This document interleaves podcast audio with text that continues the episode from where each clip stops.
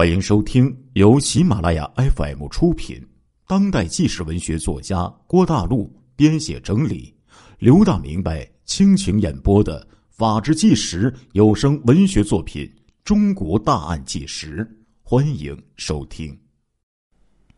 不是你结交的姘头吧？妻子呀，他比较怎么说呢？就是比较这个。这开玩笑，以为他是开玩笑吧，就没把这个事儿当真，就回了一句说：“神经病，我不跟你说了。”哎，可以说妻子这性格是比较大条的，于是倒头便睡下了。赖君平可不是啊，他可是疑心重的一个男人，他这时候就觉得妻子这是心里有鬼，是在敷衍自己。整个晚上，赖君平啊。就是在反反复复搜寻、猜疑、捕捉妻子某些值得怀疑的片段中，迎来了黎明。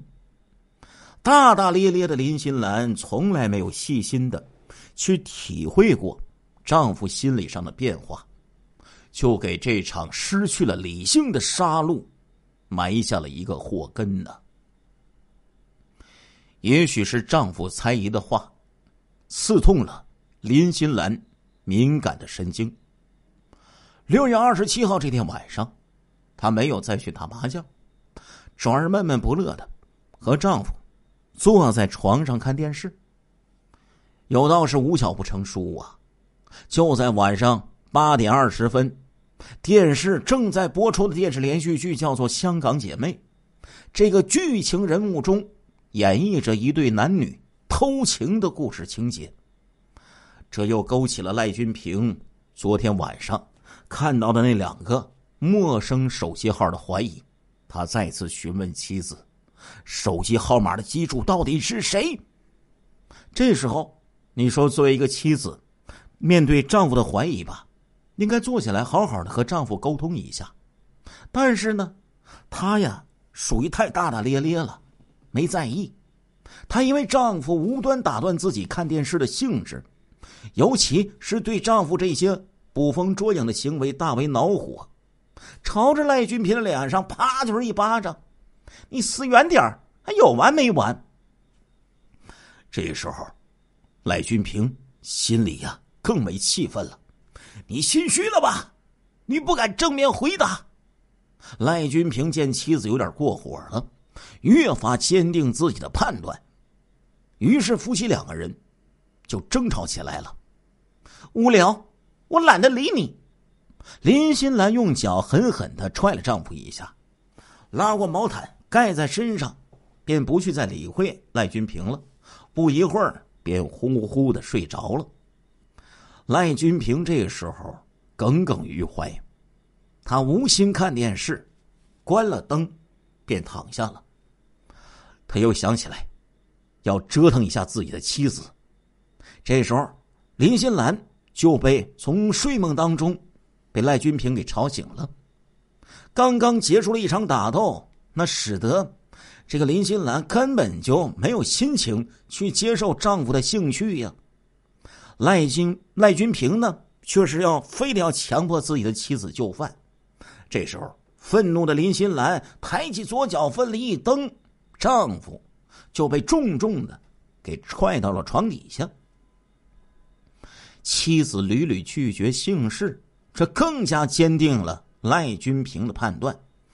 他就肯定是妻子在外面与人苟合得到了满足，回到家里才会这样。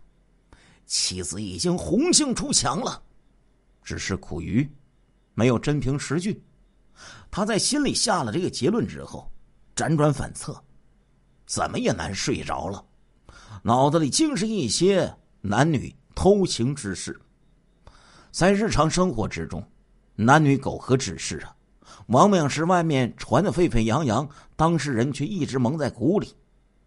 可以说，他越想越来气，越想越觉得那两个号码，他的机主是和妻子有着非同一般的关系，肯定和自己老婆有着不可告人的秘密，不然。为什么妻子不肯说出这两个电话号码的主人呢？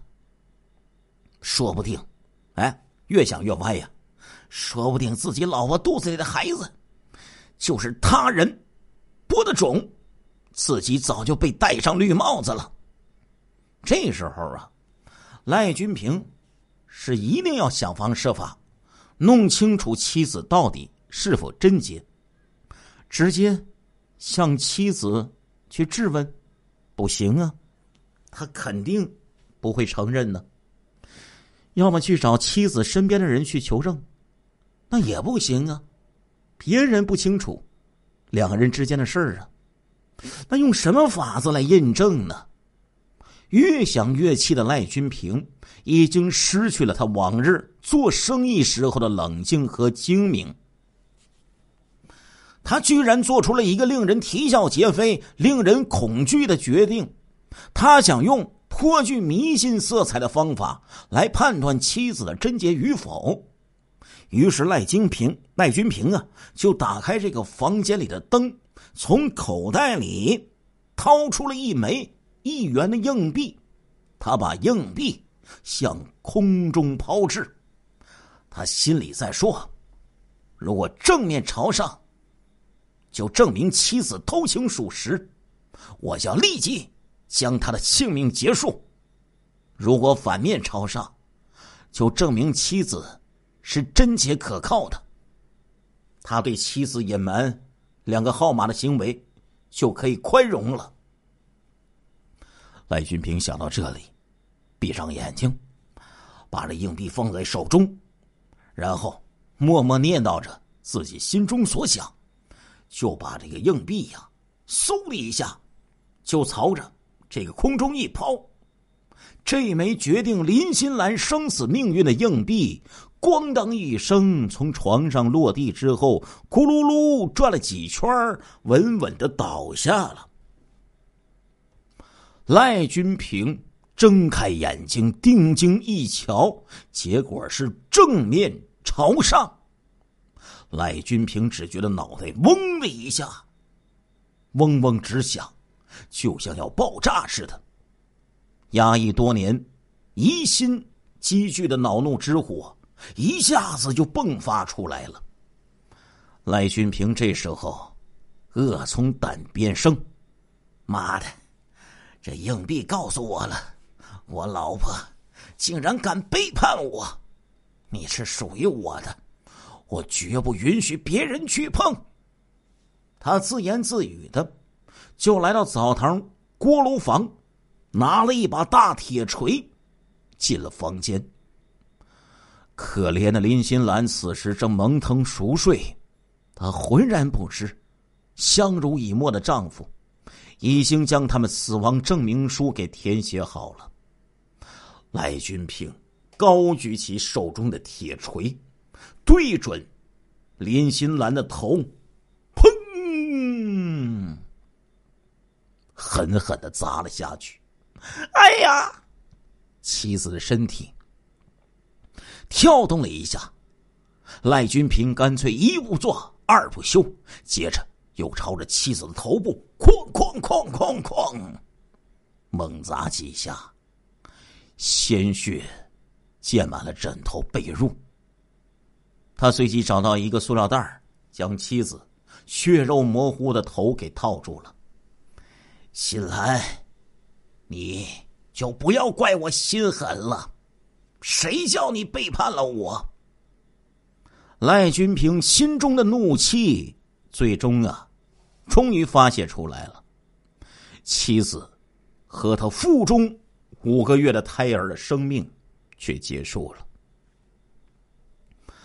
他把尸体移至浴室之后，渐渐清醒的赖君平这时候才感觉到恐惧。他后悔因为自己的一时冲动，把深爱的女人给杀死了。他现在。也把自己推向了深渊呐！杀人要偿命啊！第二天呢，赖君平把尸体呀给抛入了孔目江里。六月二十九号清晨，他打电话给自己老丈人，询问妻子是否回了娘家，而且谎称说：“新兰，二十七号晚上出去打麻将之后，就再也没回来了。我还以为他到你们这里来了呢。当林新兰的父母得知女儿失踪已经两天了，心急火燎的动员亲戚朋友四处去寻找。赖君平断定妻子的尸体早就已经沉入江底，林心兰的失踪将成为永远解不开的谜。他决定啊。要占据主动权，痛哭流涕的坚决要求报案，让警方帮助查找。但是啊，让赖君平做梦也没有想到的是，已经腐烂变质的妻子的尸体浮出了江面。就在新余市公安局仙女湖警务局紧锣密鼓的展开调查时，六月三十号的早晨。一位晨练的老人见到孔目江中江面上漂浮着一只大编织袋，袋口露出了一大把女人的长发，编织袋的外面用尼龙绳捆绑着。老人判断这可能是一具尸体呀，随即立即就报了警。经过辨认，这具尸体正是失踪的林心兰。身怀五个多月的林心兰呐，身穿白色的睡衣，脖子上挂着白金项链，手上戴着白金钻戒和一只银手镯。民警推断，这应该受害人是在睡眠状态之中被人用钝器杀死，再沉入江中的。那么是谁会如此丧心病狂的杀死身怀六甲的孕妇呢？警方就仔细的调查了林心兰平时打麻将的伙伴，结果发现呢，林心兰这个人呢，人际关系非常不错，并没有与人结下深仇大恨。另一方面，林心兰死后大量的金银首饰都在，这不像是谋财害命。此外呢。警方对林心兰的情感世界也是做了详尽的调查，没有证据证明她有过外遇，这样，仇杀、情杀和谋财害命的假定都一一的被警方给排除了。民警这时候注意到，尽管赖军平获悉妻子死讯之后，表情是极为痛苦，但是林心兰失踪两天之后。才开始寻找的行为，就显得格外反常啊。根据这个疑点，警方就把赖军平列为重点嫌疑人，进行审查。接着，警方就从赖军平的摩托车架上一个隐匿的地方，发现了血迹。经过 DNA 鉴定证实，正是林心兰身体上。留下的血迹。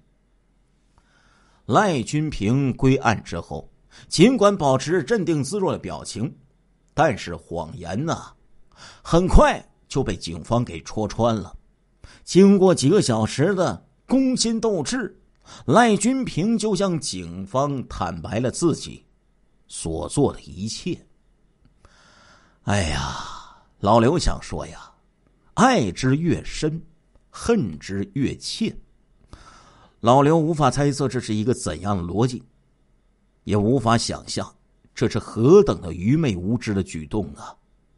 相濡以沫七年的妻子，还有他那腹中的胎儿，全凭那枚小小的硬币，决定了他们悲惨的命运呢。